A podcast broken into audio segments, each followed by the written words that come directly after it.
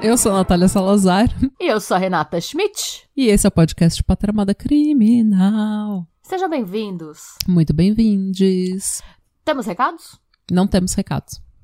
Ah, gostamos sim. Vamos direto Recado, ao ponto. pau no cu do Bolsonaro. Pronto. Pau cu Ah, do Bolsonaro. É, é um bom recado. Ótimo recado. Sim. Então, deixa eu começar. Vou começar com um caso que, como sempre, vai te deixar pistola. Já tô. Esse, eu acho que. Eu fui ler sobre essa história e eu acho que, tipo, o caso mais conhecido que ninguém nunca ouviu falar no Brasil. Sério? Nossa, porque nos Estados Unidos tem muita coisa. É um caso assim. Vou começar com as minhas fontes pra falar sobre ele. Hum. É, as duas fontes que eu mais usei foram é, um canal no YouTube que chama Grave Explorations. O nome do vídeo é Fatal Beauty, Evelyn Nesbit, Harry K. Fall and the Murder of Stanford White. O outro vídeo chama The Tragic Story of Evelyn Nesbit, que é da Cass Rowe. Esse canal eu descobri agora, gente, eu recomendo muito. Assistam, é maravilhoso, ainda mais se você curte uns crime vintage. Essa moça não é a que morreu queimada, não, né? Ai, meu Deus. Evelyn... Ah, não, que susto, achei que você tava falando da, da youtuber. Não, não é. Não. ah, não, não é. É porque eu tô, eu tô com um livro aqui que eu.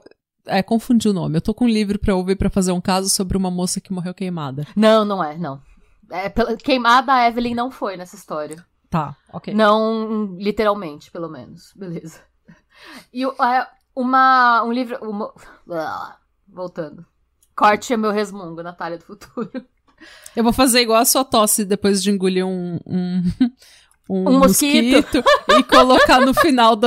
Você viu isso no episódio? Eu coloquei no final do episódio. daí a gente falou radebrada, aí teve a musiquinha, daí veio você. Comeu um mosquito. Ah, eu vou ouvir depois. Faz isso com meu. É, é, é, as zoeiras de Natália na edição. É, é uma enciclopédia, gente. Eu olhei na enciclopédia digital.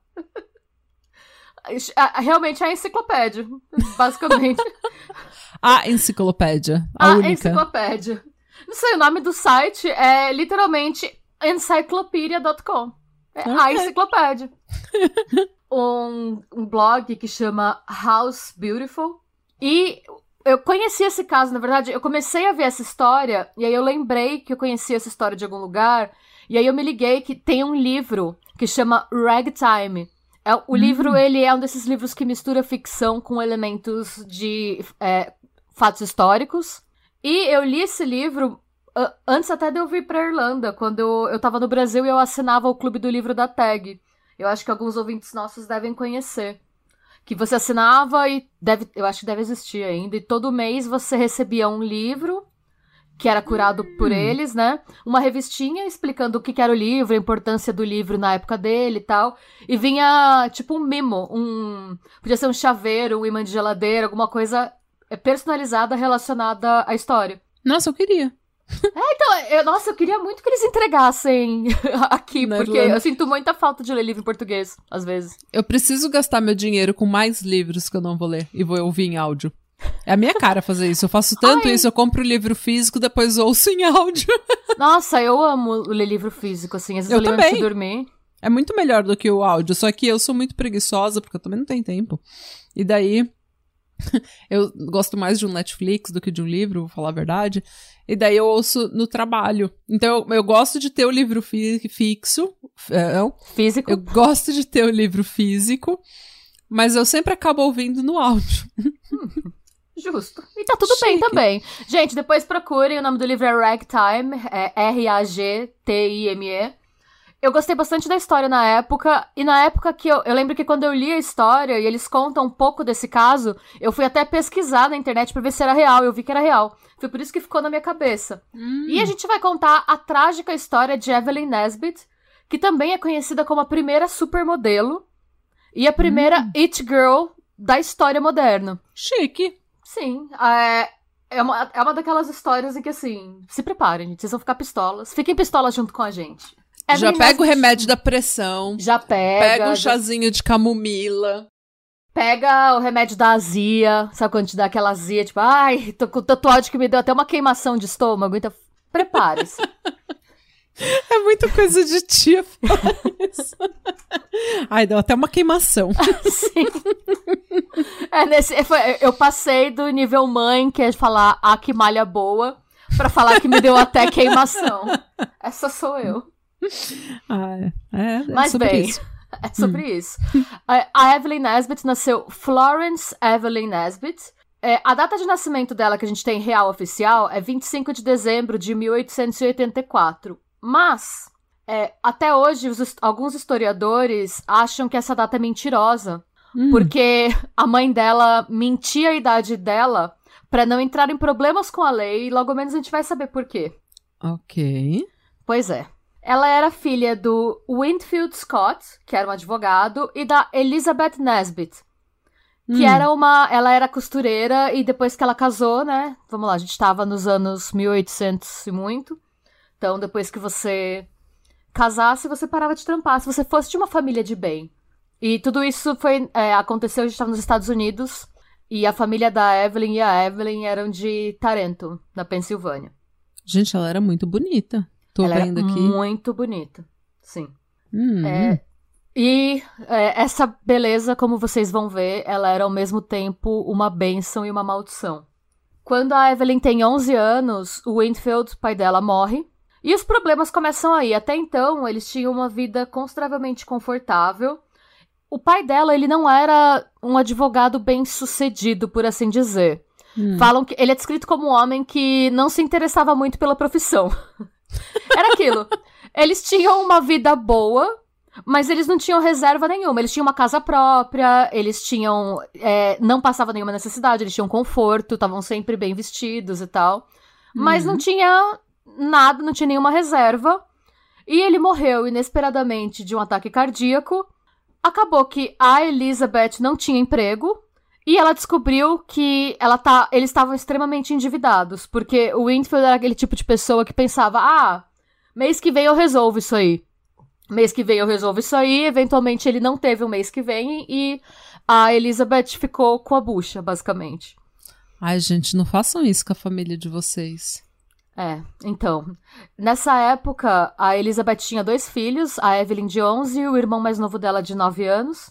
E eles ficaram um tempo. é, parece, que, parece que foi um barato meio louco, assim, Hum, financeiramente falando, né? Eles. é, a Evelyn conta depois que ela ficou um tempo morando com parentes. A- o que a Elizabeth fazia era deixar ela e o irmão dela na casa de parentes, para os parentes cuidarem, para ela arranjar emprego. uhum. Eu considero a Elizabeth uma pessoa extremamente problemática, e vocês vão saber por quê.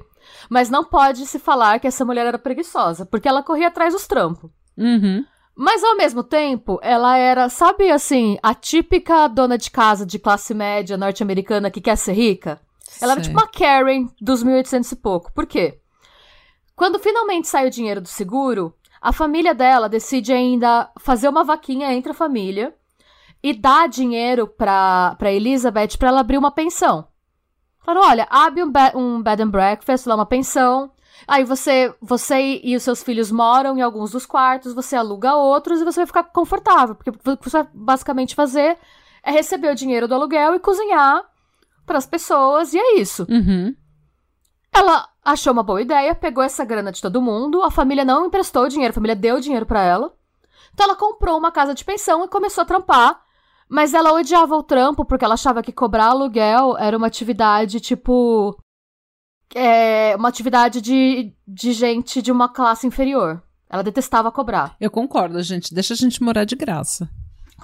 E os, as pessoas inquilinos dela sabiam disso, perceberam disso e não pagavam. Ai, meu Deus.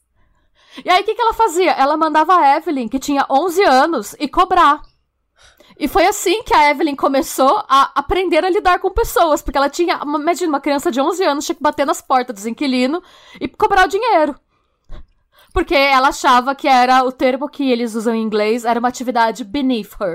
tipo, que ela estava acima do problema que era você cobrar o aluguel. Hum. Então, o que, que ela fazia? Mandava a filha resolver os pepinos. Ai. Isso a gente vai ver que é uma, um, um padrão que tende a se repetir na vida. Eventualmente ela não aguenta mais esse, essa pensão. Ela decide que ela vai vender a pensão. Mas até aí o que aconteceu é que ela já tinha acumulado um monte de dívida de conta, porque ela não cobrava ninguém. então. Aí ela catou o pouco dinheiro que, que ela tinha e eles foram da Pensilvânia para Filadélfia. E ela começou a trabalhar numa loja de departamento que chama Wanna Makers. Era uma loja, não sei se ainda existe, mas era uma loja bem famosa Uhum. nos Estados Unidos. E como vendedora. E aí, o que, que ela fez? Ela mentiu as idades dos filhos nos formulários de admissão pra colocar os filhos pra trabalharem também. Ok. É por isso que a gente não tem certeza da idade da Evelyn. Ah. Porque, em teoria, quando a Evelyn começa a trabalhar nessa loja de departamento como um. é, tipo, como uma vendedora mesmo, full time, ela tinha de 13 para 14 anos. Mas ao mesmo tempo, ela. Esse, esse negócio dela ter a casa de pensão durou meses, não chegou a dar um ano que ela teve essa pensão. Então a conta não fecha. Entendi. Então o que acham que ela fez foi que a mãe mentiu a idade dos filhos para eles poderem trabalhar full time Uhum. sem ela ser processada por child labor, por abuso de trabalho infantil. Uhum. E a jornada deles, gente, na loja, era 12 horas por dia, 6 dias por semana. Duas crianças. Gente. E a Evelyn, ela sempre foi muito bonita. Vocês vão ver fotos dela que a gente vai colocar no episódio. E ela era, por ela ter que aprender desde muito cedo a bater na porta e a cobrar um monte de adulto que devia o aluguel, ela era muito descolada, assim. Ela desenrolava muito bem. Por, por isso até que ela passava uma imagem de ser mais velha. Uhum. Nisso, num desses momentos que ela tá vendendo coisas, uma pintora vê ela é, na loja, se encanta com ela e pergunta se ela não toparia é, posar pra retratos. E só pra dar um panorama pra vocês, gente, na época, é, a gente tá aqui entrando em 1900, Uhum. 1900 e pouquinho. A maioria dos anúncios é, e das revistas ainda era com ilustração. Então você tinha as modelos que posavam e os artistas, eles desenhavam os rostos dessas modelos e faziam algumas mudanças de roupa, de penteado, pra fazer anúncio mesmo. Então era Uhum. muito comum a, o que eles chamavam de modelo fotográfica naquela época ser as pessoas que posavam para as pinturas. Ah. Então, quando eu, é, quando eu digo que era uma pintora e tal, que fazia, era uma mulher que desenhava pra anúncio mesmo e convidou Uhum. ela pra, pra posar e ela adorou a ideia, por quê? Se ela aceitasse esse trampo, em vez de ela trabalhar 12 horas por dia, ela posaria pra um retrato por dia, o que daria pra ela, é, seria, em média, você posar pra um retrato era entre 4 e 5 horas de trabalho. Porque Uhum. você fica lá parada, eu não sabia como isso funcionava, eu fui ver. Você fica lá parada e o, o artista ele vai pegar você de vários ângulos, então você vai ter que posar de vários ângulos. Depois que você ficou lá essas horas fazendo isso, ele vai ter todos os seus ângulos, o que ele quer de você, e aí você não precisa mais estar lá pra ele te desenhar. Ah. E com esse trabalho, ela trabalharia só de 4 a 5 horas por dia e ela ganharia mais ou menos um dólar para esse tempo de trabalho. Uhum. O que na época já daria pra ela ser a pessoa da família que mais ganhava dinheiro. Hoje em dia seria tipo 40 mil. Na época, Um você dólar ganhar um dólar equivaleria a mais ou menos 30 ou 40 dólares. Pra 4 ou 5 horas de trabalho. Ela já era, nessa época, que a gente estima que ela devia ter 12 ou 13 anos no máximo. Ela Uhum. já era a principal fonte de renda da casa. Nossa, gente. Sim, Uma puta responsabilidade. exatamente. Ela foi prime- a primeira star do Disney Channel.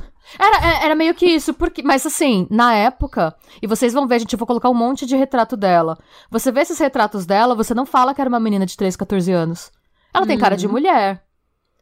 E aí, a, ela é conhecida por ser uma modelo muito boa. Ela conseguia ficar parada nas poses que pediam por muito tempo. Uhum. O que na época não. E ela era muito carismática. O rosto dela tem anúncio, por exemplo, que você não sabe que é ela. Porque ela tem alguma coisa no, no rosto, no formato do rosto dela, que é uma coisa que falam que a Gisele Bündchen tem também, que você tem um rosto que, dependendo da maquiagem que você aplique, do cabelo que você faz, esse rosto muda muito. O que faz com que você seja Uhum. extremamente versátil, uma coisa que é extremamente valiosa se você trabalha como modelo, né? Uhum. Eu não saberia dizer. É, se você vê, por exemplo, quando a Gisele Bündchen começa a carreira, você pega ela em desfiles diferentes, o, o rosto dela muda bastante mesmo. Sim. Tipo, é, falam que a Evelyn... Não, ela é extremamente fo é, fotogênica, né? Sim. Hum. E falam que a Evelyn tinha isso, então essa artista recomendou a Evelyn para vários outros artistas e logo ela tinha um dos nomes mais conhecidos da Filadélfia. Uhum. Mas aí a mãe dela, a gente não sabe exatamente o motivo, mas a Elizabeth decidiu que ela queria sair da Filadélfia. Muito Ok. provavelmente ela não gostou do fato da filha dela, que não tinha nem 15 anos, fazia mais dinheiro que ela. E ela começou a achar que era demeaning, que era abaixo dela trabalhar numa loja de departamento enquanto a filha tinha uma carreira artística. Uhum. Enfim, ela decidiu mudar com a família inteira pra Nova York. É, consequentemente, a Evelyn perdeu muitos dos contatos que ela tinha na cidade. A família perdeu o luxo, entre aspas. Eles tinham uma vida simples, mas eles tinham espaço, e tinham comida e tinham tudo que eles precisavam. Então, eles foram dessa situação ok pra os três dividirem um apartamento de um cômodo em Nova York. Porque a Elizabeth estava de saco cheio, Ok. basicamente. Mas daí ela mudou pra Nova York, É, porque ela, eu acho. onde a filha dela teria 30 vezes mais oportunidades? Exato. O que. Ah. eu minha opinião pessoal, tá, gente? Com base no que eu li da mãe dela, que é uma pessoa que deu pra perceber que eu não gosto. pra mim é a mãe dela e os pais do Macaulay Culkin, então pau a pau, assim. Pra mim, a mãe dela decidiu que queria casar de novo e decidiu que era melhor ela ficar num lugar em que tivesse mais gente, em que as pessoas, quando vissem ela, não perguntassem da filha dela antes dela. Eu acho que deve ter rolado um pouco dessa. Sei. E depois, quando eu for contando a história melhor, você- eu acho que vocês vão entender um pouco mais. Eu, eu acho que vai fazer sentido pra mais gente. Por enquanto, acho que tá muito no Hum. começo ainda. A Evelyn não era boba. O que, que ela faz quando ela chega em Nova York? Ela escreve carta pra todos os artistas pra quem ela posou, Uhum. quando ela tava na Filadélfia, pedindo indicação. Ótimo. E eles conseguem indicação e ela começa a conseguir muito tra- muitos trabalhos. Inclusive, é, ela foi a, a primeira Gibson Girl mais conhecida, assim. O que é uma Gibson Girl? Tem um artista, um retratista muito famoso na década de 10 que chama Charles Gibson. Uhum. É, o nome inteiro dele é Charles Dana Gibson, tá? Mas ele é conhecido como Charles Gibson e ele é famoso por quê? Ele desenhava o ideal de mulher dos anos 10. Hum. Qual que era esse ideal de mulher? Na passagem do século XIX para o século XX, eles acreditavam que, tava na, que as mulheres precisavam se empoderar. Uhum. Então, a mulher do começo do século XX era uma mulher que, ao mesmo tempo que ela era extremamente feminina e bem vestida, ela era extremamente independente. Então, era uma mulher que não precisava mais sair necessariamente acompanhada do marido, ela podia sair com amigas, era uma mulher que ela ia pra praia, Mostrava o tornozelo. mostrava o tornozelo, era uma mulher que lia, era uma mulher que gostava de teatro. E nisso, é, o que, que cria esse movimento? Uma ilustração dele que chama Woman, dois pontos, The Eternal Question. Que seria Mulher, a Eterna Pergunta. Que é uma mulher de perfil e ela tem um cabelo bem, eles chamam de pompadour style, com um cabelo que ele tem bem um, um volume no alto da cabeça e ele segue até passa dos ombros e é a Evelyn que posa pra esse retrato. Ah, eu tô vendo esse retrato. Ele é famosíssimo, ele tá em algum museu hoje. É, a, a Evelyn, ela, foi, ela é considerada a primeira Gibson Girl. A gente não sabe se ela é a primeira a posar pra ele, mas ela é definitivamente a primeira modelo que estourou por conta dos retratos dele. Ela é considerada a primeira é, Gibson Girl. Entendi. A maioria dos. Quando você colocar Gibson Girl no Google, a gente vai colocar essa ilustração famosa dela Uhum. também no, nas nossas redes sociais, mas se você colocar Gibson Girl no Google, você vai ver várias mulheres com o rosto da Evelyn, basicamente. É. E foi nessa época que ela estourou. Assim, ela tava em todo lugar. Ela fala, inclusive, na biografia dela, que eu li uns trechos, eu não pus as minhas fotos porque eu não li inteira, mas enfim.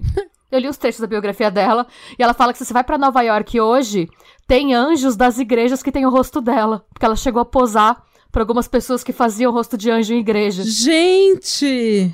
Com isso, ela tá mais ou menos com entre 14 e 16 anos, todo esse movimento. Versatilidade Pensa mesmo. que ela. Ela era a mulher mais cobiçada de Nova York e ela tinha no máximo 16 anos. Yikes. Pois é. É, é. E aí ela começa a fazer uma transição de carreira. Por quê? Nas palavras dela mesma, ela começou a cansar de ficar parada. ela falou que não aguentava mais ficar parada, e aí ela decidiu que ela queria. É, ela começou a pedir para esses amigos artistas apresentarem ela para as pessoas do teatro. Hum. Ela queria ser uma é, chorus girl, né? Que fala chorus girl. Uhum, chorus. Que, é, para quem não sabe, são as mulheres que faziam o começo do teatro do século XX, que eram performances com dança, com canto. Ah. É... Ah, e sabe aquela coisa bem burlesca que, por exemplo, a Dita Von Teese faz hoje? Aham. Era basicamente isso, mas com mais roupa. Porque não Ah, tinha o striptease, né? Hum. Então era dança. Tem várias atrizes da era de ouro de Hollywood que começaram assim. Ah, entendi. Então elas se apresentavam em teatros. Hum. diversos teatros. Nisso ela tá com 16 anos. A mãe dela é, era a agente dela, Hum. mas eu quero deixar claro que quem tinha todas as conexões era a Evelyn e não a mãe dela. Então, basicamente, o que a mãe dela fazia era cobrar dela, tipo, você fica na minha casa, você come a minha comida, você vai me pagar. Eu sou só Porque você- agente, mas eu não faço nada É. pra você. Você que trabalha pra mim. É, ela é a mistura perfeita de negligência com helicopter parenting, sabe? Ela queria o dinheiro da filha, então ela ficava sempre em cima pra saber onde ela tava, mas ao mesmo tempo não interessava pra ela o que a Evelyn fosse fazer. Ainda assim, a Ellie era extremamente é, cuidadosa com a imagem dela. Ela tinha uma regra, porque essa época também, se vocês forem ler Ragtime, vocês vão ver que era uma época bem decadente da história de Nova York, que são são é a década antes da bolsa quebrar. A década pré-crise de 29. Uhum. É a época é, que você tem as pessoas muito ricas ostentando, assim. Seria basicamente a versão estadunidense do que era Paris é, pré-revolução francesa. Entendi. Então você tinha muita gente que eles consideravam as pessoas importantes fazendo muito dinheiro, quantidades absurdas de dinheiro e gastando de um jeito bastante decadente. Assim. Então tinha muita festa, tinha muita gente que tinha ganhado muito dinheiro e, tipo, passou a fazer absolutamente nada com 20 e poucos anos. Gastando esse dinheiro em festas temáticas, mas ao mesmo tempo era uma cultura que ela era muito focada na moral e os bons costumes. Então, assim, você podia basicamente sair transando com todo mundo que você quisesse. Contanto que ninguém ficasse sabendo. Contanto que a sua imagem fosse ilibada. Ou seja, nada mudou. É isso? Nada mudou. Porque as Exato. pessoas ainda fazem muito dinheiro, ostentam, Sim. ostentam, ostentam, vivem essa vida de ostentação enquanto o resto da gente se fode. Sim, E A a, mulher, reina. por exemplo, a hipocrisia reina. Você pode comer todo mundo se você for homem. E você É, sim. pode ser uma mulher muito devassa se você for. a Michelle Bolsonaro. Uh! Uh, shots fired! É, é isso, basicamente. Então, o que, que ela fazia? Ela saía muito, porque era importante pra ela. Porque ela tava querendo construir uma carreira de atriz e de cantora e de dançarina, e ela fazia essas coisas bem. Uhum. Mas ela tinha a regra dela mesma que ela se limitava a uma taça, uma, ah, uma taça de champanhe por festa. Então ela ia nos lugares e ela só bebia uma taça de champanhe. Chique. E se ofereciam mais, e sempre tinha homem oferecendo mais pra ela, Claro. ela falava que não, que ela já tinha bebido bubbles o suficiente. E depois ficava tomando água. Porque ela sabia que ela tinha que fazer um bom casamento se ela quisesse continuar como artista por mais tempo. Uhum. E aí, tá- até aí tá tudo Foi bem. aí né, que eu me gente? fudi. eu não consegui um bom casamento porque eu ficava bêbada nos botecos. E daí, ó, ela que tava certa. Não, ai. Se Não? prepara, vai tudo começar a cair aos pedaços aqui. Ai. Porque agora quem entra em cena? Entra em cena Stanford White.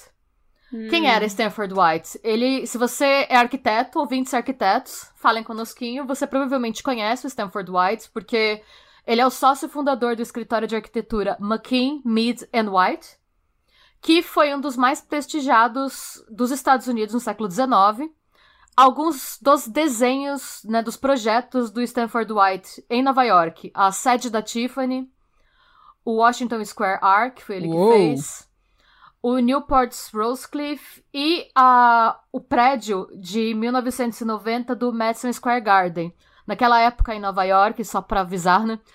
Tinham três Madison Square Garden. Ele fez o de 1890, não os outros dois. Chique. Na época que ele conhece a Evan, ele conhece ela de vê-la dançando no teatro. E Hum. de fama, né? Ele via os retratos dela, que ela tava em todo lugar. Quando pergunta quem é essa menina, todo mundo sabia. Quando ele conhece ela, ela tem, de novo, a gente não sabe, entre 15 e 16 anos. Tem gente até que estima que ela tinha 14, a gente não tem certeza da idade que ela tinha. Uhum. Mas ele tem 47, ele tem pelo menos três vezes a idade dela. Ela era madura demais pra idade dela. Hum. A descrição que ela dá Já dele, tô né? puta. O livro dela, gente, se alguém quiser é, comprar, é, eu não sei se tem em português, tá? Mas em inglês ele chama Prodigal Days. E ela conta a história da vida dela. Hum. Então, nesse livro, a descrição que ela dá do Stanford White. Um homem generosamente grande e infinitamente maldoso. Ele era doce e bondoso, mas ao mesmo tempo um predador de pessoas indefesas. Expressões grosseiras o ofendiam, e ainda assim, para algumas coisas, ele era absurdamente desavergonhado. Já odeio. É. Gente, quem ele era na vida pessoal dele, tá? Ele era muito respeitado e muito rico porque ele era sócio do maior escritório de arquitetura de Nova York, que era a principal cidade, acho que do mundo naquela época, né? Hum. Era onde tava todo o dinheiro, basicamente. É, O que que ele gostava? Ele gostava muito de sexo. Ele gostava muito de sexo com pessoas impúberes. Meninos e meninas. E ele tinha clubes secretos de sexo em que essas pessoas impúberes eram levadas para os aposentos dele em algumas orgias com amigos dele. E ele, ele tentava ao máximo, isso é uma coisa bizarra, ele tinha entra ele tinha vários apartamentos em Nova York, mas ele fazia questão que esses apartamentos tivessem entradas secretas, para dificultar que os porteiros pudessem dar depoimento. Uhum. E ele não só fazia isso com os porteiros, muito embora ele fosse riquíssimo e ele tivesse muito dinheiro pra ter um motorista particular, ele preferia usar táxis pra dificultar que o que ele Uhum. fazia fosse tivesse uma testemunha só que tivesse visto consistentemente muita coisa. Entendi. Ele era o Epstein da vida do- da, da época dele. Exato. É. Ele conhece a Evelyn, ele Pau vê no ela no cu. palco, sim. Ele se. Assim, eu acho que o termo não é que ele se apaixona. É, ele fica obcecado por ela. Uhum. Ele E- quer. Ele quer. E ele já estava acostumado, ele tinha o modus operandi, gente. Ele sabia o que ele estava fazendo. Aquilo que a gente sempre fala, que o predador sabe o que tá fazendo. Uhum. O que, que ele faz? Ele convida a Evelyn e a mãe dela pra. pra é, tomarem um chá da tarde. Ele convida as duas. Elas tomam Um chá de pequeca. Não, não. E isso que eu acho mais cruel do modus operandi dele. Ele se apresenta pra Evelyn pra mãe dela como um perfeito cavalheiro. Claro. Inclusive, no chá da tarde, quando a mãe da Evelyn quer tomar uma segunda taça de champanhe, ele fala que não. Que ele não acha adequado que ele deixe uma senhora tão linda quanto a mãe da Evelyn tomar mais uma taça de champanhe para que não pareça que ele está se aproveitando dela. Então, Uhum. Ele é um perfeito cavalheiro, assim. Ele se mostra extremamente respeitoso. Ele flerta com a Elizabeth, com a mãe da Evelyn, e não com a Evelyn. Ele demonstra se interessar pela Evelyn como se fosse uma filha. Exato. Demonstra interesse pela pelo irmão. é, eu não falei, né, gente? O irmão dela chama Howard. Mas ele. É que o Howard não é muito relevante pra essa história, nos fala muito dele, assim. o que a gente sabe é que. por- mas- e aí o que acontece? Ele começa a estar sempre presente como um amigo da família. Então, o que, que, que ele começou a fazer?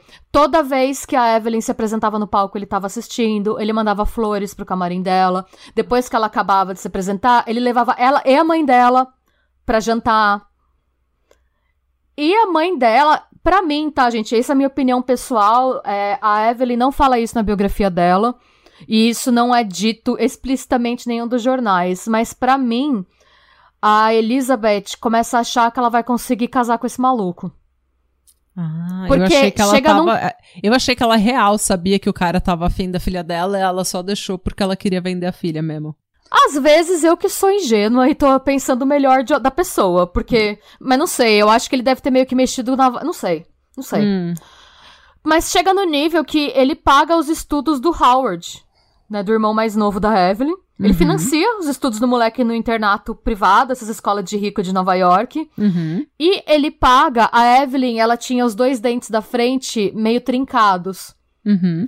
Ele paga o, os- o conserto nos dentes da Evelyn. Isso vai passando alguns meses e tal, né? É, tem um momento em que ele leva a Evelyn e a mãe pra conhecerem um dos apartamentos dele que ficava escondido. A entrada era por dentro de uma loja de brinquedo em Nova York. Oh. Quando eles entram no, no apartamento, é um apartamento gigantesco. É um apartamento que, assim, ele mostra o apartamento e a Evelyn não sabia, mas ela não tinha visto todos os quartos. E é quarto atrás de quarto, e os quartos são temáticos. Sabe, tipo, esse, Ah. sabe um grande, um motel de, lu- de luxo? Era uma coisa meio assim. Porque a Evelyn chega num desses quartos, gente, vamos lembrar que a gente não sabe nessa época se ela tem 14 ou 16 anos. Mas ela é, é- é- com certeza a gente sabe que ela é menor de idade. E quando ela entra num desses quartos, o quarto, ele é inteiro de veludo vermelho.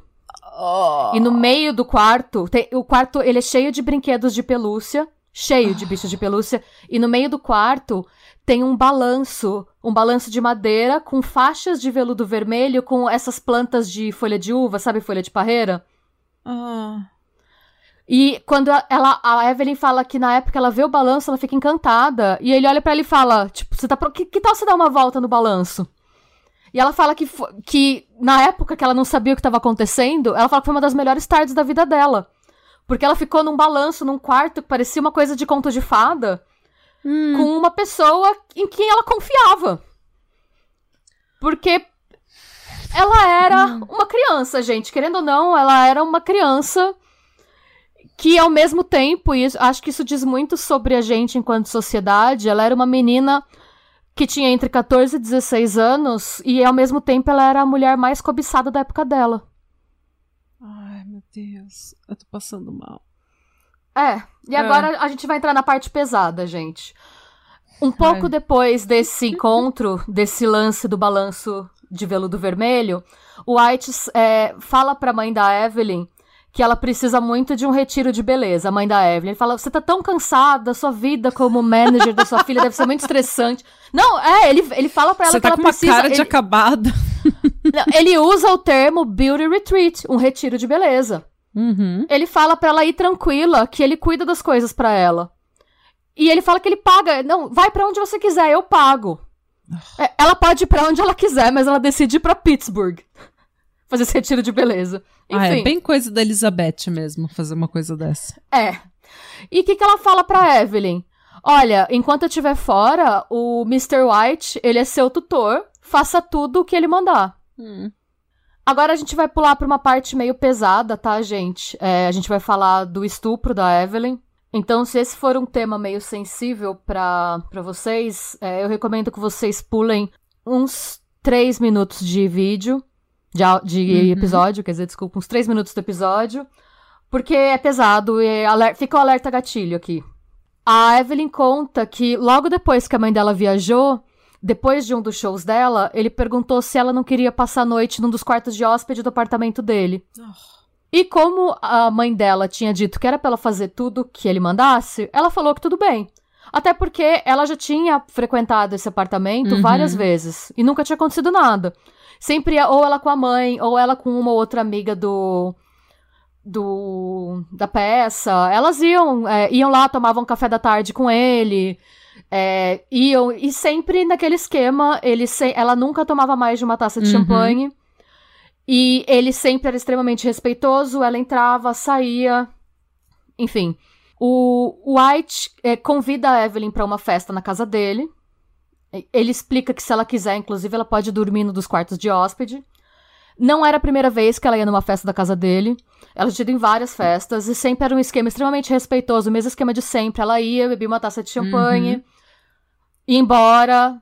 Já, ela já tinha ido na casa dele várias outras vezes com a mãe e com amigas da peça e nunca tinha acontecido nada. Era alguém que ela confiava, gente. Como todo predador, ele conquistou primeiro a confiança da família, que é o que a gente vê em quase todos os casos de pedofilia. É um amigo da família, é um tio, é alguém que você conhece, alguém que você confia, alguém que o seu pai e a sua mãe confia de deixar você sozinho. E Hum. o que acontece diferente naquela noite? Primeiro, que ela chega e não tem uma festa, ela tá sozinha na- no apartamento. Uhum. O que já é uma red flag pra ela. Mas ao mesmo tempo ela fala que ela pensa muito que a mãe dela disse que é- era pra ela fazer tudo que o Sr. Wright mandasse.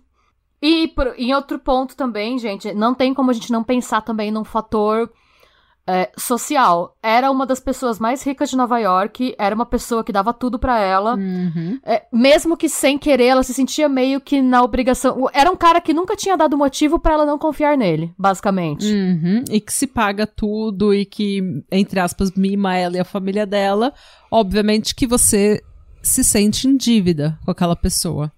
Porque é assim, Sim. qualquer pessoa que te empresta dinheiro, que te dá dinheiro, que te paga alguma coisa, você vai se sentir um pouco em dívida com a pessoa. É, e aí, ela conta que outra coisa que ela percebeu de diferente é que ele começou a incentivar ela a beber mais champanhe. Uhum.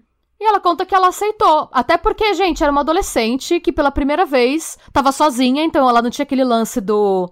Nossa, não, eu preciso me comportar, eu estou em público. Tava ela sozinha com um amigo da família. Uhum. Gente, como todo adolescente, eu acho que numa situação parecida, o adulto em que falaram faz o que o adulto mandar, tava oferecendo champanhe, ela tomou mais champanhe. Claro. E ela falou que ela se sentiu meio leve, mas até aí tava tudo certo. E nisso ele convida ela é, pra fazer um tour no apartamento e ela responde que ela já conhece o apartamento. Aí ele fala que não, que tem vários quartos que ele nunca mostrou pra ela. Eita. E ela fala que tudo bem. E ele vai mostrando os outros quartos e tal. E nisso eles chegam num quarto que ele é todo de espelho. Do chão até o teto inteiro de espelho. Nossa, esses quartos tão brega, ele não é arquiteto? Que arquiteto ah, brega? naquela época isso era moda, né? Era aquele estilo pompadura, tudo super afetado. Tudo super. Já tô nervosa com ele pela arquitetura em si. Já tô puta com esse cara. É. E ela, e ela conta que nesse quarto, e ela percebeu que isso era estranho, porque nesse quarto tinha uma garrafa de champanhe que já estava aberta. Uhum. E ele ofereceu uma taça pra ela e ele não tomou. Ai, meu Deus. E ela conta que, que ela tomou essa taça de champanhe e ela perguntou pra ele se era outra marca, porque ela falou que o gosto tava muito amargo. Hum. E ele falou que era uma outra marca, que era uma champanhe mais cara, e encheu o saco dela pra ela terminar logo de tomar. Ela falou que depois disso, ela ficou muito zonza. E ela falou que ela escutou um, um- tipo um barulho, um pi, um apito no, no ouvido. Hum. Voltando. Ela fala que ela lembra só que ela acordou completamente pelada, sem lembrar o que tinha acontecido, com o White do lado dela, e ela falou que ela percebeu que ela tava sangrando, mas ela não sabia por quê. É, não, e aí tem a parte que ela conta, tá? Na biografia dela, do estupro. Ela fala: Eu não conseguia entender o que tinha acontecido. Tudo que eu sabia era que algo horrível tinha se passado comigo. E eu comecei a gritar.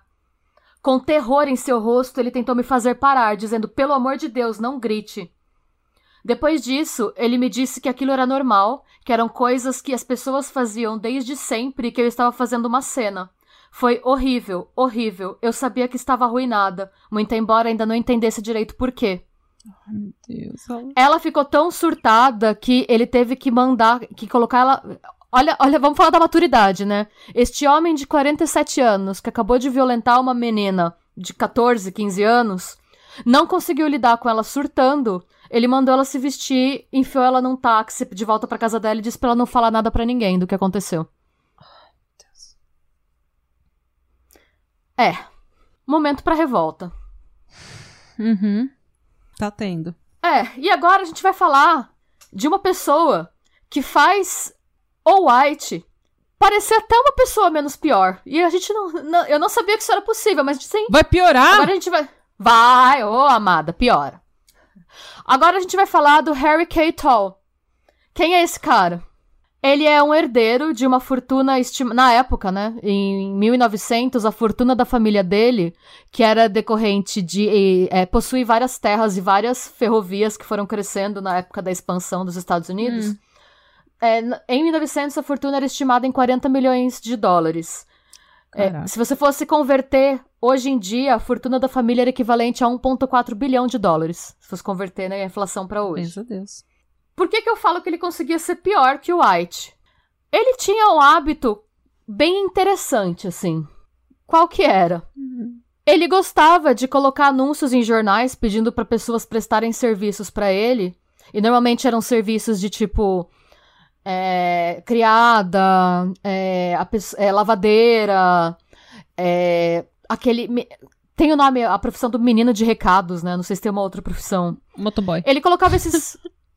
Como? Motoboy. Era o motoboy da época. É, motoboy, que era a- o moleque que corria dando, entregando bilhete, Uhum. essas coisas. Ele colocava esses anúncios no jornal com nomes falsos e quando essas pessoas iam prestar o serviço, ele trancava elas e espancava elas com chicote de cavalo cravejado de diamantes por dias. What? tipo, foi de 0 a 80 em segundos. É, esse era um hábito dele. Essa era uma coisa que ele fazia. E era uma coisa ampla, que a, a alta sociedade de Nova York sabia que ele fazia. E, por conta disso, ele era banido de todos os clubes da alta sociedade de Nova York da época. Mas é impressionante. Se você tem dinheiro, todo mundo sabe, mas ninguém fala nada, né? Você. Por que que não. É. é. Hum. Mas por que que nada acontecia? Ele recebia uma mesada, gente, na época, de 8 mil dólares por semana.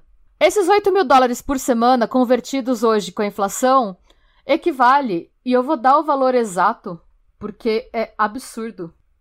Se você ganhava 8 mil dólares por semana em 1910, eu vou colocar 1910, porque para 1900 seria mais dinheiro ainda, tá? É. Só para dar uma perspectiva. É.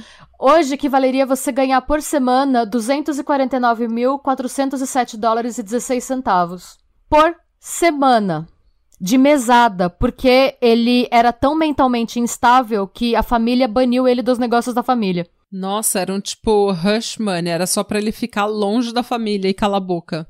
É. E pra ele fazer o que ele quisesse. O que, que ele fazia com esse dinheiro? Esse merda. dinheiro era basicamente merda. investido. É, não só em fazer merda, mas também em pagar para as famílias das vítimas não processarem. Uhum. No, e olha como era, né? Ele colocava esses anúncios porque as pessoas que iam buscar esses anúncios eram pessoas simples. Claro. E imagina que você tem que algo assim acontece e chega os advogados da pessoa que fez uma coisa horrível com você, com alguém da sua família, e essa pessoa te oferece um dinheiro que você pode ficar sem trabalhar por um ano, que você pode alimentar sua família por um ano. Claro.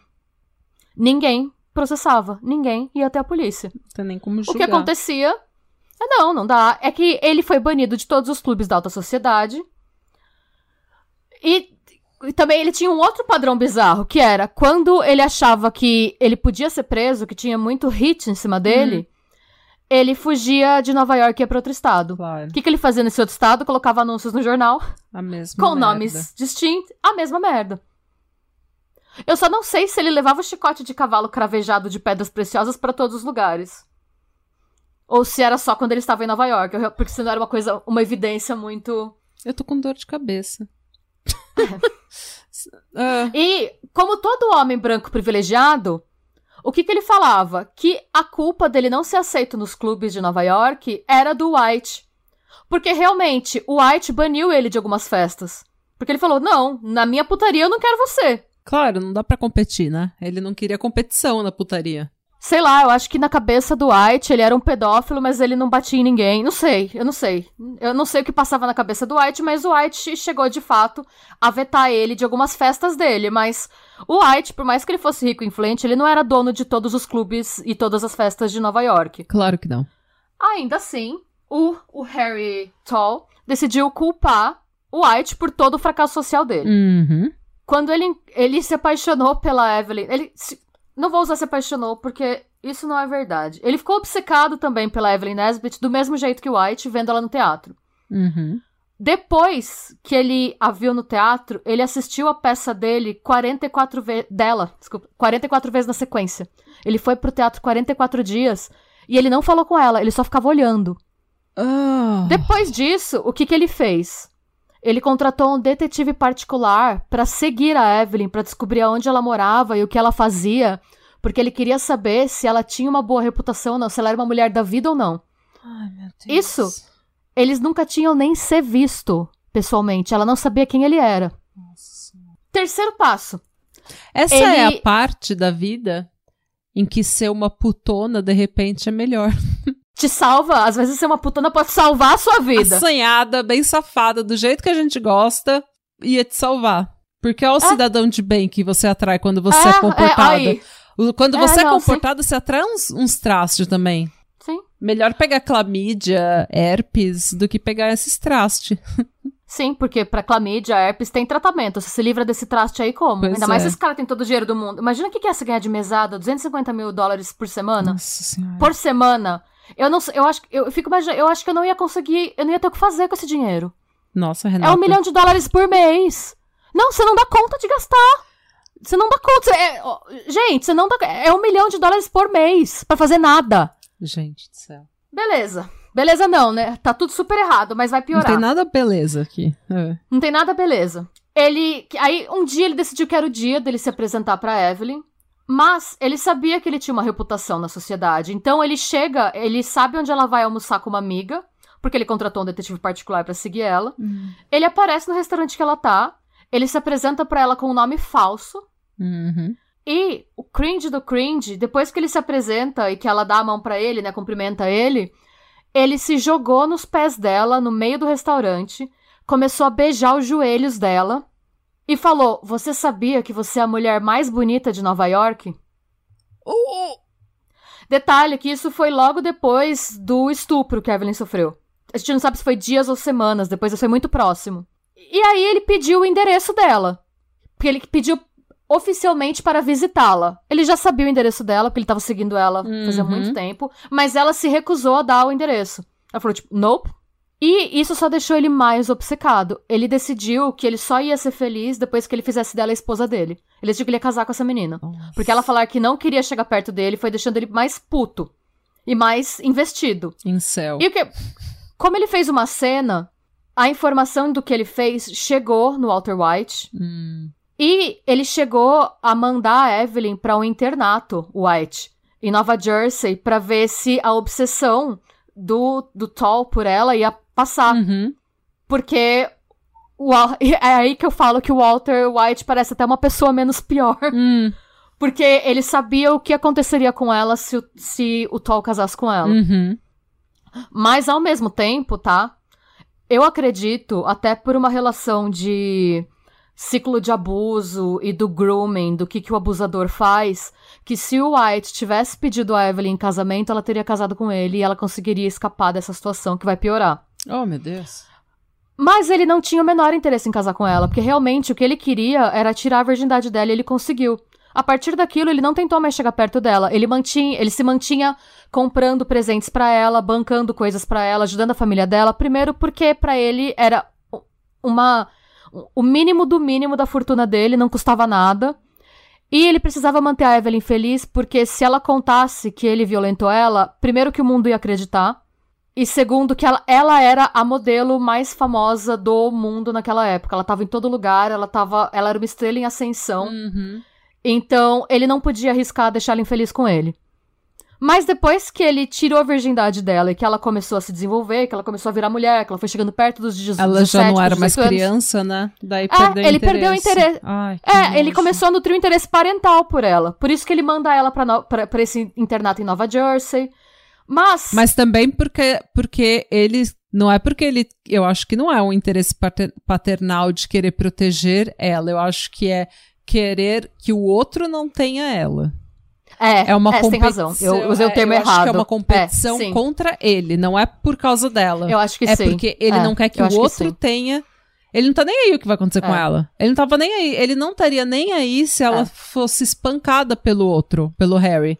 Ele só não queria que o Harry tivesse o gostinho de ter o que ele teve. Sim, eu acho que é isso. Ah. Mas ele, né, ele so- é, subestimou o poder de stalkeagem do Tall.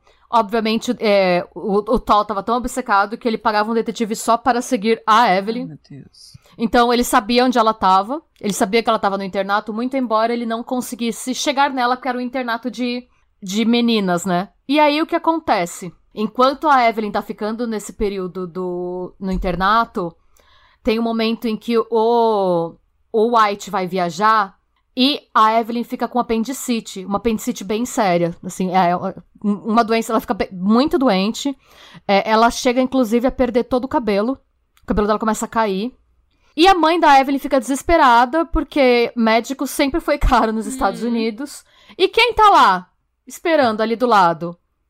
O Harry Tall tá lá. E- Que coincidência, ele estava em Nova Jersey quando ficou sabendo que ela caiu doente. Não é uma, coinc... uma coincidência? Ele se apresenta pra mãe dela, ele passa o nome de verdade dele, ele fala da família que ele é. E ele se oferece pra pagar, não só, ele paga todo o tratamento médico da Evelyn. Hum, A Elizabeth acha que ele é maravilhoso. que ódio. Olha esse homem que veio, eu, eu não consegui falar com o White enquanto ele tava viajando. E assim que ele ficou sabendo que Evelyn tava doente, ele veio e ele pagou médico e ele pagou cirurgia, ele pagou perucas pra ela, porque ela ficou careca. Hum, Ela precisou raspar a cabeça, foi tão sério, ela quase morreu. meu Deus. Teve que raspar toda a cabeça, colocou, ele comprava perucas caríssimas iguais ao cabelo dela, pra não parecer, tanto que se você vê as fotos dela nesse processo todo, você nem diz que ela ficou careca. Ai, meu Deus. É. E aí, o que, que ele decide fazer, né? É, ele fala que ela precisa se recuperar e, gente, a gente tá aí na, na época pré-penicilina ainda. Não tinha antibiótico ainda. Os antibióticos foram criados, se não me engano, em 1922. A gente tá aí em 1910. Hum. E o que, que todo mundo fazia, né? Não, a gente tem que ir pra um lugar de clima mais ameno pra, pra melhorar, pra mudar de ares, né? O, mudar de- o tal do serra. mudar de ares. tem que ir pra serra. No Brasil era ir pra serra. É. Nos Estados Unidos era ir pra Europa. Ai, que lugar chique. clima. E ele decide levar a Elizabeth e a Evelyn com ele pra Europa.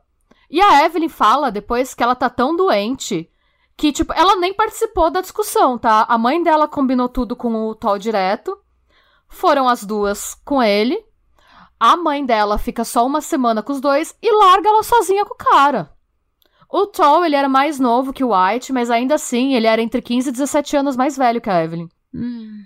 Eu, pessoalmente, não sei, tá? Se a Elizabeth sabia que a Evelyn já não era mais virgem, então que ela pensou, foda-se, pelo menos esse cara gosta dela, vai que dá alguma coisa. Hum. Ou se ela só se fazia de tapada mesmo, ou se o Toll só mandou ela embora e ela não tinha dinheiro pra se manter. Eu não sei o que aconteceu e isso não é dito. O que a gente sabe é que. Gente, é, eu tô rindo de nervoso, tá? Mas enquanto ele tá viajando com a Evelyn, ele chega a fazer algumas pausas pra espancar pessoas aleatórias com o chicote de cavalo dele. Eu não tô zo... É, é, é.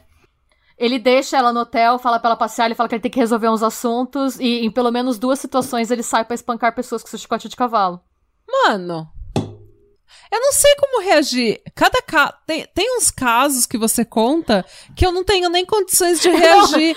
tipo, porque é tão bizarro que eu não fico. Sabe quando você fica tão emputecida, mas ao mesmo tempo paralisada que o emputecimento até, até se esvai, sabe? Tipo, você, você fica até Sim. meio blasé, assim. Blasé? Não, é, não tem. Não tem. E enquanto isso tá acontecendo, né? Obviamente ela não sabe nada dos. é, dos espancamentos, ela não sabe nada da fama dele. de- ela sabe o que o, o Walter White contou pra ela, né? Walter White? Nossa, o nome do Walter White não. Nossa, gente. O Mr. White. Eu esqueci o nome dele. Stanford White? Stanford White. Eu pior que eu acho que eu chamei ele de. com o nome do maluco do. do Breaking Bad várias vezes. Eu acho que eu chamei ele de Walter White mais de uma vez. Mas tudo bem. Ai, desculpa. É Esse caso me deixou muito revoltada. Eu li muita coisa pra fazer esses casos, então eu fico, eu fico muito pistola. Vai pro bloopers.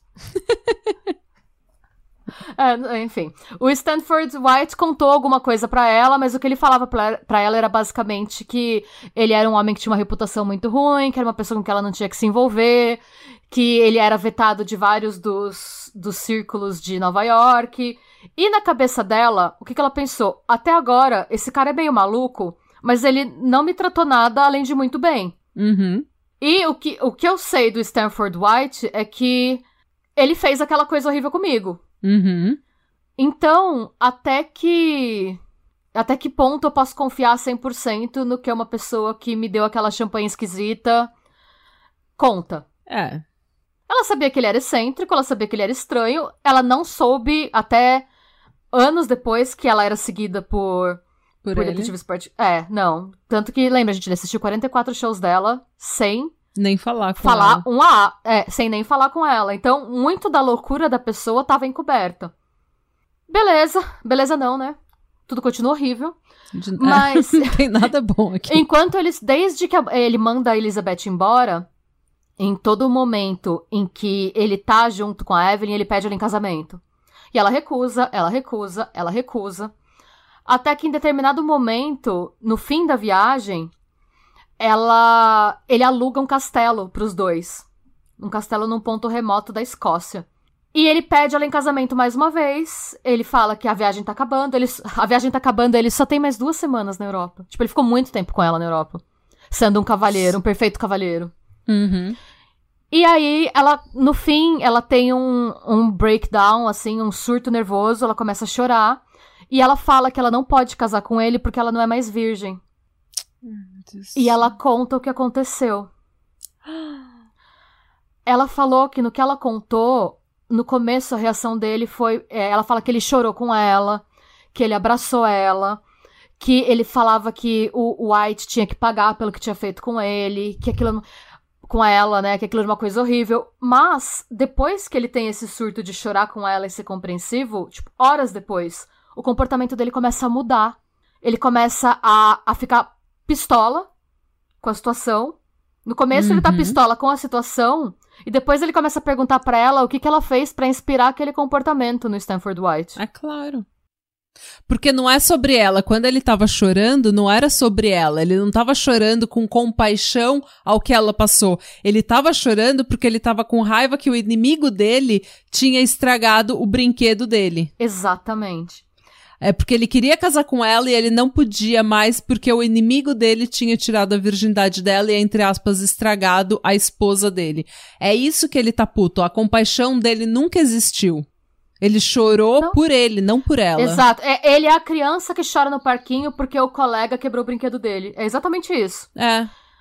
Depois disso, ela ficou duas semanas sendo chicoteada diariamente por ele naquele castelo. Ela ficou sem sair do castelo. Ele chicoteou ela por duas semanas sem parar e na saída ele falou que eles iam casar e que ela não tinha escolha porque ela estava arruinada. E ela fala que ela estava tão é, chocada e tão machucada Claro. que ela, ela falou que ela estava numb. Que ela aceitou casar com ele porque ela achou que ela não teria, que ela não sairia daquele castelo se ela não aceitasse casar com ele. O que eu também acho. Eu também acho, sim. Você vê, depois a gente vai postar tudo isso, gente. As fotos dos dois, eles chegam da Europa casados, né? Você percebe que a alma dessa menina não tá mais lá. Ai, meu Deus. Nisso, ela tinha acabado de completar os 18 anos dela. Ou talvez tivesse 16, porque, de novo, gente, eu tenho que reforçar o tempo todo que, por conta da, da mãe dela, a gente não sabe a idade real dela enquanto tudo isso tá acontecendo. Nisso, eles voltam. E ela fala, no final, ela chega a pensar nas memórias dela, ela fala que no final ela chegou à conclusão de que talvez ela, ela devesse ter tentado implorar pro Stanford White casar com ela, porque ela fala que apesar daquela uma coisa que o White fez com ela, ela usa o termo, eu falei entre aspas, aquela uma coisa, ela fala do estupro como aquela uma coisa, Uhum. mas ela fala que, ah, ele fez aquela coisa horrível comigo, mas foi, pelo menos foi uma vez só. Porque, a partir daí, ele começou a alternar, ele ficou maluco, ele colocou, ele usou todo o dinheiro dele, basicamente, pra seguir o Stanford White e saber o que, que o Stanford White tava fazendo. Gente do céu. E o, o tempo livre dele, que era todo do mundo, porque ele não fazia porra nenhuma da vida, ele gastava ou encontrando novas formas de punir a Evelyn por ter sido estuprada, ou tratando ela bem depois de ter feito coisas horríveis com ela e chorando e falando que, se, que sentia muito. Ela fala, inclusive, que nas duas semanas que ele passou chicoteando ela no castelo, ele chicoteava ela chorando, falando: Look what you, what you made me do. Olha o que você me fez fazer Claro. enquanto ele chicoteava ela. Uhum. Chegou no nível dele forçar ela a ir no dentista, remover o reparo nos dentes que o Stanford White tinha feito nela, Gente do céu. Pra reaplicar implantes novos. E era uma cirurgia que os dentistas não recomendavam porque era extremamente longa, dolorida e desnecessária. Porque não tinha nada errado com os implantes. Mas ele obrigou ela a tirar e colocar novos no mesmo dia. Ele queria que ela já voltasse com os dentes que ele tivesse pagado. Ai, gente. É. Eu tô vendo as fotos daqui. Por isso que eu tô de cabeça baixa. Não tô te ignorando. Não, é. Não, tudo, essa história, assim, e esse comportamento vai ficando cada vez pior. A família do, do Toll é, não, é, via a Evelyn com desprezo, é, eles enxergavam ela como o brinquedo novo do filho. Eles aceitaram o casamento porque ele casou na Europa, mas eles achavam que ela era uma oportunista, que ela estava atrás do dinheiro do bebê, então ela não teve nenhum suporte da família. E, e o que aconteceu? E a mãe dela, nisso, enquanto ela estava na Europa, sofrendo horrores, a mãe dela casou de novo. E quando ela foi pedir auxílio pra mãe dela, a mãe dela disse que não queria se envolver nisso, não. Ah, Ela casou, mudou de nome, não, não. Gente, Aí imagina a gente- ouvir isso da sua mãe. É. A gente chega aí no. O, essa história, obviamente, gente, a, a tensão dessa situação toda vai se acumulando de todos os lados. A Evelyn fala que o que acontecia. Olha, olha o nível, de novo, gente. Vai, vamos subir um degrauzinho. O Tall contratou é, detetives também, inclusive para ficar de olho nele e na Evelyn quando eles saíam, para ver se a Evelyn não tava olhando pro Stanford White. Gente, olha o nível. Ele era para ver para onde ela olhava enquanto eles estavam juntos, para saber se ela não tava querendo voltar, ela não podia olhar pro cara. Aí a gente chega pro, no dia 25 de junho de 1906. Vê, toda essa loucura, gente, aconteceu aí em quatro anos. É de 1902 a 1906. Tava acontecendo um show novo lá, um espetáculo novo na, em Nova York que chamava The Girls of Champagne, se não me engano, The Champagne Girls, alguma coisa assim. E a Evelyn fala que ela já tava num nível de nervos que quando o Stanford White entrava em algum lugar que eles estavam, ela começava a tremer. Porque ela sabia que, dependendo de para onde ela olhasse, ou se ela pedisse pra ir no banheiro numa hora errada, ou se o Tall tivesse de mau humor, ela ia ser chicoteada quando ela chegasse em casa. Então esse era o nível de nervos dela. E no dia 25 de junho de 1906, é, eles vão. É, ela estranha muito porque o Tall disse que eles iam nesse teatro, no, nessa peça nova de teatro, e essa peça ia acontecer no, Madison, no Madison Square Garden, que foi o prédio desenhado pelo White. E normalmente o Tall nem entrava nesse prédio porque foi o White que desenhou. Hum. Então ela estranhou ele falar que ele queria ir lá. Porque era uma peça que estava bombando, ela sabia que o White provavelmente estaria lá, provavelmente estaria de olho em alguma das coristas da plateia que a noite dela ia ser um inferno. E ela conta que ela sabia que ia dar errado, porque quando eles chegaram, na primeira hora que eles chegaram, né, gente, eu não sei se ainda é assim, faz muito tempo que eu não vou no teatro, mas nessas peças de rico, normalmente você chega antes, e aí tem tipo um restaurantezinho chique, a galera fica tomando champanhe, e aí você entra pro espetáculo, e aí abre o intervalo entre os atos, nesses intervalos você sai, fica bebendo lá e voltando. Hum. Coisa de rico desocupado, né? Enfim.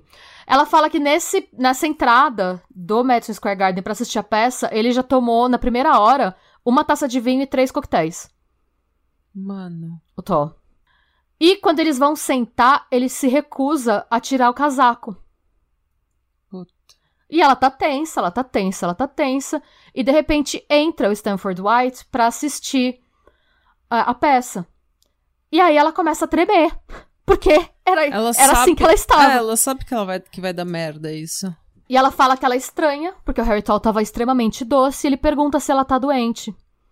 E ela sabe já nessa época, depois de pouco tempo casada com ele, que ele tem gente olhando pra onde ela olha. Hum. Então ela sabe que quem quer que esteja olhando pros dois vai saber que ela tá tremendo porque ela viu White. Hum. E ela fala, é, ele tá aqui. E ele ia tanto nessas peças chavecar a galera do, do teatro, o Stanford White, que ele tinha um lugar cativo dele, tipo, na- perto do palco, assim. Hum. E beleza, tava entrando no terceiro. Eles estavam assistindo a peça, eu fico imaginando a tensão que essa menina tava, porque o Harry Tall ficou bebendo de casaco, perguntando se tava tudo bem o tempo inteiro. E ela fala que no final do. Acho que era do terceiro ato, o nome da música que tava tocando era I Could Love a Thousand Girls. No que essa música tá tocando, no meio da peça, casa cheia. O Harry Tall levanta, vai até onde Stanford White tá, tira uma pistola do casaco e mete três tiros na cabeça dele. Com o teatro cheio, enquanto ele grita. E aí tem testemunhas que dão duas versões. A primeira versão diz que ele grita: Look what, what you made me do, you ruined. Ah, peraí. Look what you made me do, you ruined my wife. Uhum. E Look what you made me do, you ruined my life. Que em português seria: Olha o que você me fez fazer, você arruinou minha esposa. Ou Olha o que você me fez fazer, você arruinou a minha vida. Uhum. Que em inglês são, muda uma letra só. É. E aí você imagina que o pandemônio que foi nesse teatro. Uhum. Porque, imagina, o que que é você tá sentado e o maluco levantar e meter três tiros na cabeça da pessoa do seu lado? A galera da peça começou a desmaiar. As pessoas começaram a gritar, começaram a correr. E a Evelyn fala que depois que isso aconteceu, o Harry Tall sentou do lado dela, todo sujo de sangue, deu um beijo na bochecha dela e falou: Querida, por que, que você tá assim? Eu provavelmente salvei sua vida. Eu tô passando. Gente, é. Ah. é. Eu não sei, mais uma vez, eu sei que eu falo isso muito, mas como esse caso não é mais conhecido. Gente. É. O nível de desespero dessa menina. Ela fala que ela não sabe quanto tempo ela ficou sentada, olhando pro nada. Porque ela fala que ela não lembra. Ela fala que depois que ela viu aquilo acontecer, ela ficou tipo. É, ela fala que ela dissociou, assim, que ela não sabe quanto tempo ela ficou sentada. Ela fala que eventualmente ele puxou ela pelo braço para ele sair. E ele ia sair do teatro andando de boas. Ele não tentou fugir, ele não tentou fazer nada. E quando a polícia foi prender ele, ele achou um absurdo. Ele falou que ele tava salvando a virtude da esposa dele. Como que ele não foi aplaudido? Por que, que ele tava sendo preso? Ele ficou realmente, assim, incomodado de ter sido preso. É, ser preso é um incômodo. Essa é, é. E tá tudo bem, é pra ser incômodo. Não é pra ser agradável. É nessa hora que a gente fica sabendo é, de todas as informações sobre o gosto dele por é, chicotear pessoas distintas que foram silenciadas. A promotora do caso relatou uma. Eu até achei estranho uma, ser uma promotora mulher, mas eu achei interessante. Hum. Enfim.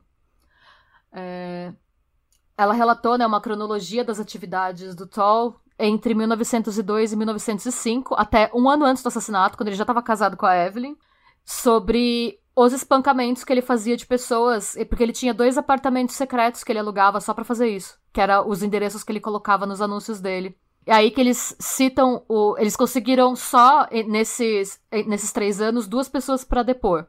Só duas pessoas não, não, não ficaram com medo suficiente dele Hum. Tipo, pra fugir, pra vazar, né? E as pessoas falam que. Os, essas duas pessoas, né, as testemunhas, é, falam que, na verdade, um intermediário, não foi o, o Toll diretamente, mas o intermediário chegou para elas e falou que se elas é, não denunciassem ele, elas receberiam, na época, 30 mil dólares. É, para não falar nada. Hum. Ai, gente, é, não. O... Hum. Tanto que o juiz sobre o caso falou que o peticionário, né, o Toll, seria perigoso para a segurança pública e sofria delírio crônico de insanidade. Ok. Mas, gente, é, vamos falar sobre pessoas ricas sendo presas? Uh. ele aguardou o julgamento, obviamente, preso, porque ele foi pego metendo. Tinha literalmente o teatro inteiro Como vendo testemunha. ele. É, mas aí, ele já, desde antes dele ser, tipo, julgado, então, enquanto ele tava em prisão preventiva, ele conseguiu uma ordem médica afirmando que ele precisava de vinho e champanhe entregues à cela dele di diariamente. Porque, como ele era muito instável, se ele não vivesse com a rotina que ele estava acostumado, ele poderia ter surtos. Então, todo dia, a polícia tinha que buscar vinho, champanhe e comida take-out dos lugares, dos restaurantes caros em que ele comia em Nova York e entregar na cela dele. Isso acontece comigo. Se eu não treinar, se eu não dormir, se eu não comer bem. Nada disso envolve take-out champanhe na cadeia. Mas ele conseguiu uma ordem médica. E aí o que, que você faz, né? Uma ordem... Gente, é uma ordem médica. Médico é médico. É uma questão, é. é uma questão de saúde. Pois é. A mãe da, da Evelyn, a Elizabeth, não só se recusou a depor, como quando perguntaram para ela, ela falou que ela não sabia quem era Stanford White. Ela falou que ela nem conhecia essa pessoa, que era tudo Nossa, coisa da filha essa dela. Essa mulher é filha da puta. Pois é. E a família, obviamente, gente, você tem uma família bilionária, um filho maluco. A família dele usou todos os recursos e todos os advogados à disposição para deixar o Toll encarcerado o mínimo de tempo possível. Esse foi considerado o julgamento do século, porque você tinha dois homens extremamente ricos, extremamente influentes, extremamente devassos, brigando por uma menina que era a pessoa mais atraente do mundo na época. Pra tu pensar, nos dias de hoje, seria, hum. sei lá, tipo. Nos dias de, de hoje seria se o Jeff Bezos e o Elon, e o Elon Musk, Musk brigassem pela Kim Kardashian. Se matassem pela Kim Kardashian. Só falavam disso e aí, nessas horas também, a mídia teve um papel absurdo, porque, principalmente naquela época, a gente falou isso até no caso da Betty Page, e no caso da Betty Page aconteceu 40 anos depois, 50 anos depois desse caso, hum. os jornais não tinham necessariamente compromisso com a verdade. Uhum. E a, o rosto da Evelyn vendia muito. Começou a vir todo tipo de rumor, tá, gente? Começaram a falar que a Evelyn, na verdade, a culpa era dela, ela que ficou provocando esses homens pra esses homens fazer isso. Óbvio.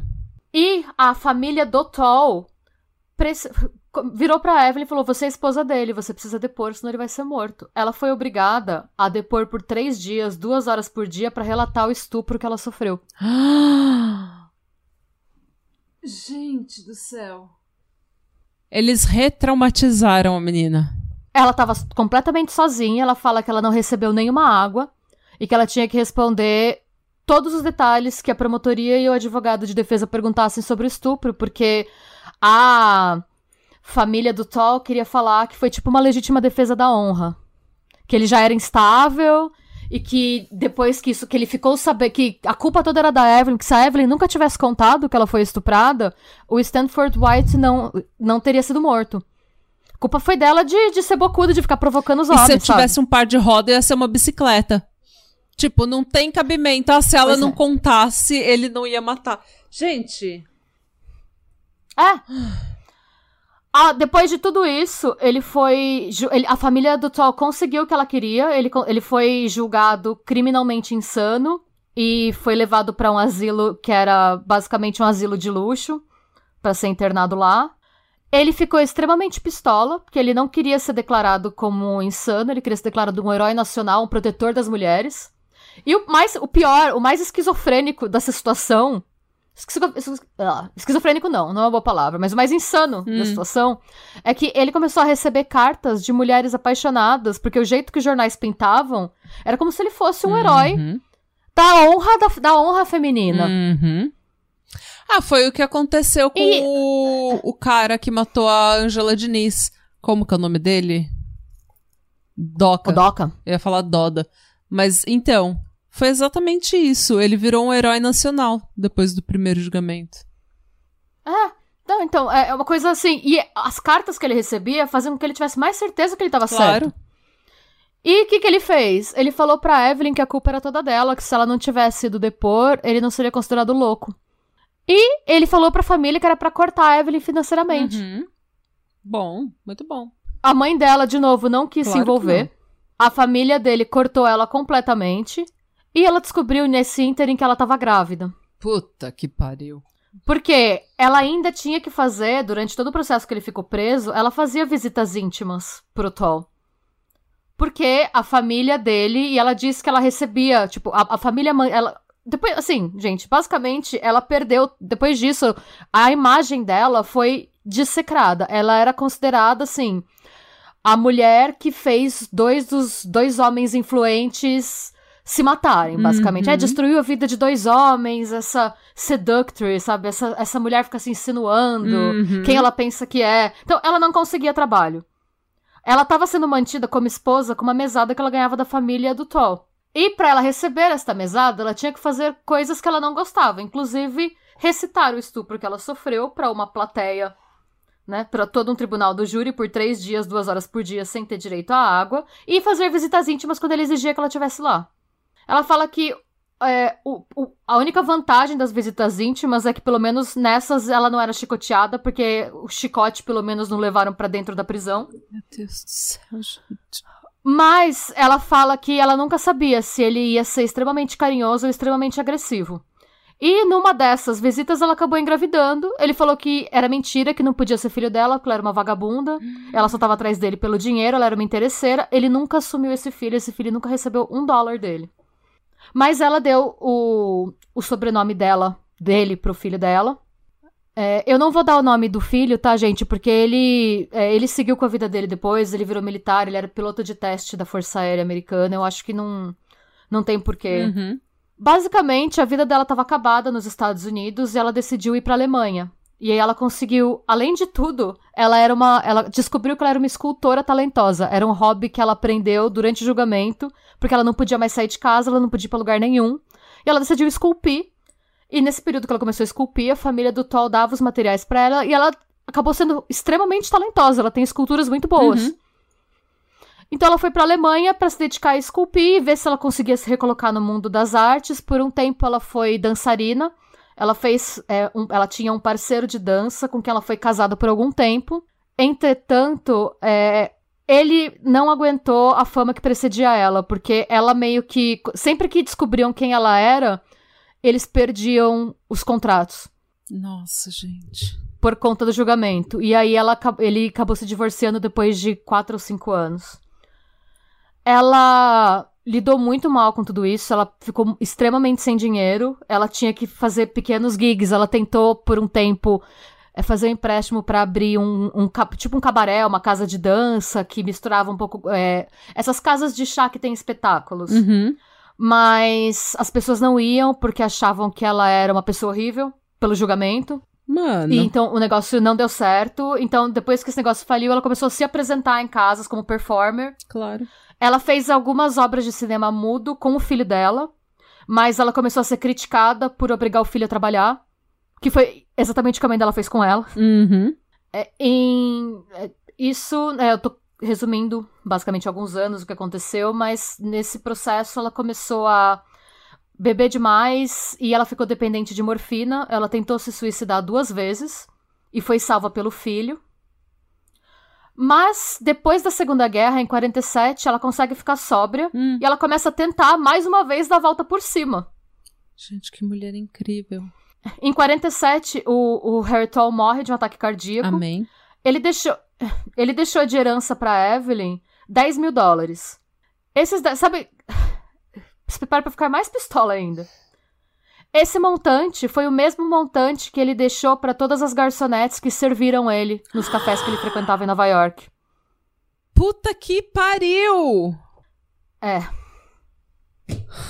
É. É, a ainda assim, gente, só pra vocês terem uma ideia, era muito dinheiro, tá? 10 mil dólares em 47, hoje equivaleria a 132.812 dólares e 11 centavos. Pausa pra você ficar revoltado. Enfim, desculpa. Eu tô rindo de nervoso, gente, porque assim, eu já ouvi essa história tantas vezes e eu fiquei pistola tantas vezes que assim, eu preciso empistolar outras pessoas comigo, porque para mim o que aconteceu com ela foi é, é um crime, assim, de proporções tão grandes. E aí. Eu queria dizer eu que, que você não tá se... respeitando minha saúde mental, Renata. não, e fica ainda pior, porque. Não! em cinco... Ela, obviamente, gente, o dinheiro que ela deu, claro, foi uma grana pra ela se manter, uhum. mas ela, ela tinha que viver. E ela decide, em 54, a 20th Century Fox é, faz uma proposta para comprar os direitos da vida dela. E ela vende a história. Uhum. E é assim que surge o filme que chama The Girl in the Red Velvet Swing, que no Brasil ele foi lançado sob o nome O Escândalo do Século. E é a Joan Collins que faz o papel da Evelyn. Uhum. Mas esse filme é uma bosta. Por quê?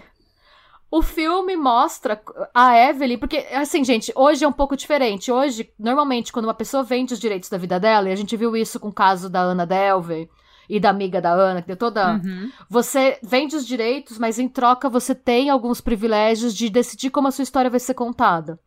Naquela época, em 54, não era assim que funcionava.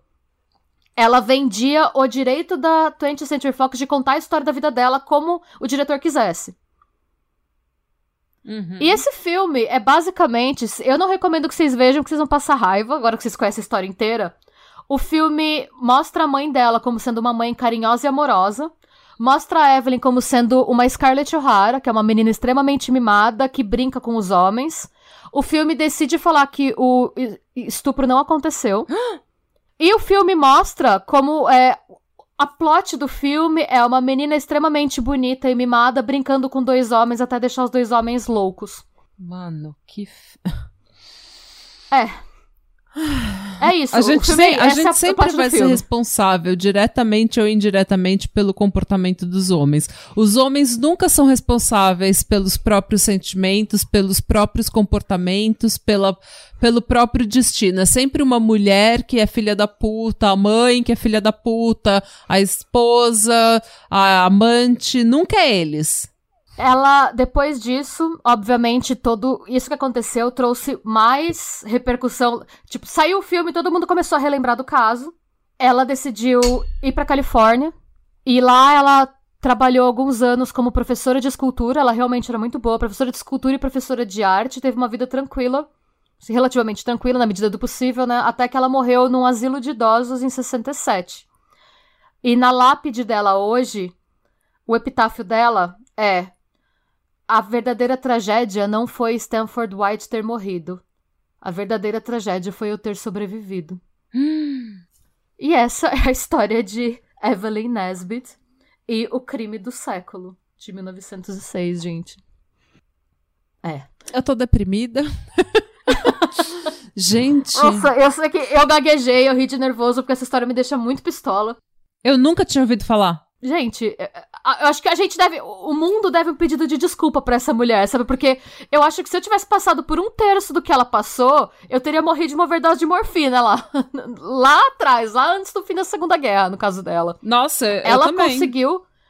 Ela deu a volta por cima repetidas vezes e ela se reinventou repetidas vezes, mesmo sem contar com o apoio de ninguém que não fosse o filho. Gente. Ela não teve apoio de mãe, ela não teve, ela não teve apoio de ninguém. Ela E ela conseguiu se, se reinventar. conseguiu- Sim, e ela, ela foi a única pessoa inocente dessa história toda. E ela foi a, a pessoa que sofreu com essa história toda até o fim da vida dela, a ponto dela querer colocar isso no epitáfio dela. Uma mãe narcisista, um homem que estupra ela, hipersexualização aos 12, 13 anos de idade, um homem que bate nela, casa com ela, falando que ela tá arruinada, mata o outro, faz ela passar por todo o julgamento, escárnio da sociedade inteira por uma coisa que ela não fez, por absolutamente nada, e ela mesmo assim consegue se reinventar e seguir em frente. E puta que me pariu, viu? Aliás, eu quero abrir um parênteses, tá, gente?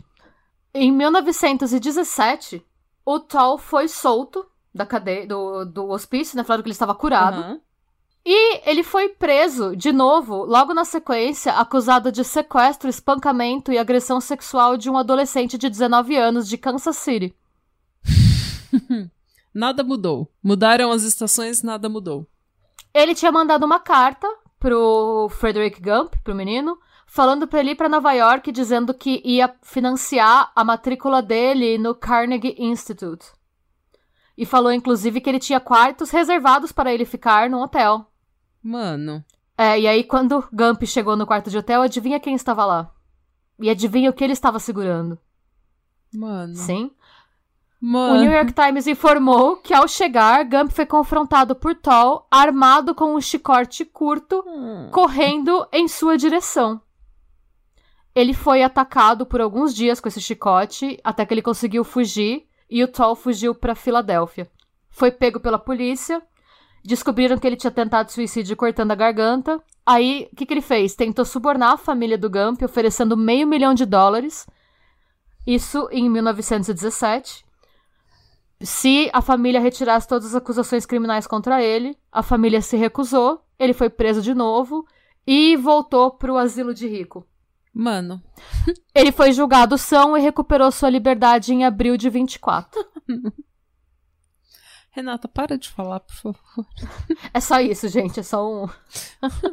É, essa, ou seja, zero lições foram aprendidas pra esse maluco. Agora eu não sei se é entre 24 e 47 ele só não fez nada ou se ninguém prestou queixa. Não, ninguém prestou queixa, né? É, Até porque você vai prestar queixa, olha o que aconteceu com a esposa dele. pois é. Que não fez nada contra ele, não fez. Sabe? Imagina, você vai prestar queixa contra um louco desse? Você vai ser, sofrer o escárnio que a esposa dele sofreu por algo que ele cometeu? É. Não. Isso é louco. É, gente, essa história. é, desculpa pelas minhas engasgadas, é porque esse é um caso que me marcou muito emocionalmente, assim, porque realmente, se você lê o Ragtime en passant, você ouve sobre o julgamento, mas obviamente é um. É, o livro foi escrito, né, pra falar dos anos 10 e tal. O livro só exalta a beleza dela e como ela estava frágil dando seu depoimento. Você fica sabendo pouquíssimo da história. Hum. Você ouve a história como uma mulher tão linda que foi disputada à morte por dois dos homens mais ricos. Tipo, não é nem o cubinho de gelo da ponta do iceberg do que essa história realmente foi, sabe? E eu acho triste porque a gente vê tudo que tá acontecendo hoje e a gente percebe que o mundo mudou muito pouco, né? É, a gente tem essa ilusão de que tudo mudou muito, de que a gente tem todos esses brinquedos tecnológicos e que a gente evoluiu como sociedade, mas a gente continua tendo os mesmos dilemas. Sim. Os mesmos dilemas. diferenças entre rico e pobre, rico achando que pode comprar tudo, rico achando que pode fazer tudo, pobre se fudendo, mulher levando a culpa. É isso mesmo. É um bom resumo. E começa a semana com essa bucha. E, gente, se você já conhecia essa história, conta pra gente. Porque eu fiquei chocada da gente. Eu acho que a gente tem que divulgar mais essa história pra essa mulher ser mais conhecida como a heroína que ela realmente foi. Sim. Porque eu nunca vi alguém apanhar tanto e levantar. Porque eu nunca ouvi essa história na minha vida. Quando você falou da imagem dela de perfil, eu fui ver no Google, eu já tinha visto essa imagem. É uma imagem muito icônica, muito clássica que a gente vê, só que a gente não sabe, a gente acha que é só um desenho. Sim. E eu não sabia que existia uma história, e principalmente uma história horrível, ao redor dessa imagem.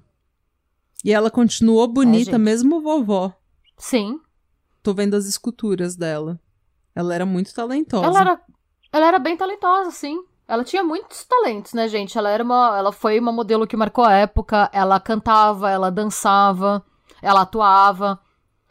Ela era uma artista muito completa que, infelizmente, foi relegada à posição tipo de Helena de Troia do século XX, sabe?